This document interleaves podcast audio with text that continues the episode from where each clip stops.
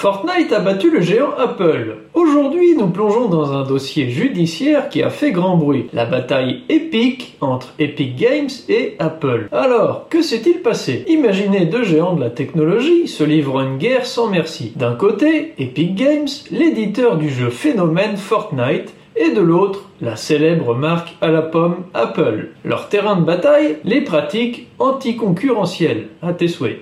Epic Games a accusé Apple et Google de monopoliser l'économie mobile mondiale avec leur système d'exploitation et les commissions élevées prélevées sur les transactions. Flashback en 2020, Epic Games lance une offensive judiciaire contre ces deux titans. Pourquoi? Parce que Apple et Google prélèvent jusqu'à 30% sur les transactions dans leur boutique d'applications. Epic les accuse de taxer injustement les entreprises. C'est un combat de David contre Goliath, une juge fédérale américaine a même demandé à Apple de permettre aux éditeurs d'offrir des moyens de paiement alternatifs aux utilisateurs. Mais la grande question était, Apple a-t-il enfreint les règles de la concurrence? La réponse semblait non. Epic Games n'a pas réussi à convaincre le tribunal de l'existence d'un monopole. Le tournant de cette saga a eu lieu récemment. La Cour suprême des États-Unis a refusé d'entendre les appels des deux entreprises, mettant fin à cette bataille juridique. Le verdict est tombé.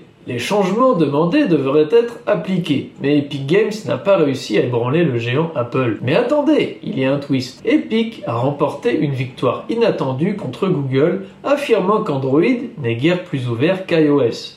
Un jury a statué que Google abusait de son pouvoir pour étouffer la concurrence sur Android. Alors, que retenir de cette épopée juridique? Elle soulève des questions cruciales sur le monopole et les pratiques anticoncurrentielles dans l'ère numérique.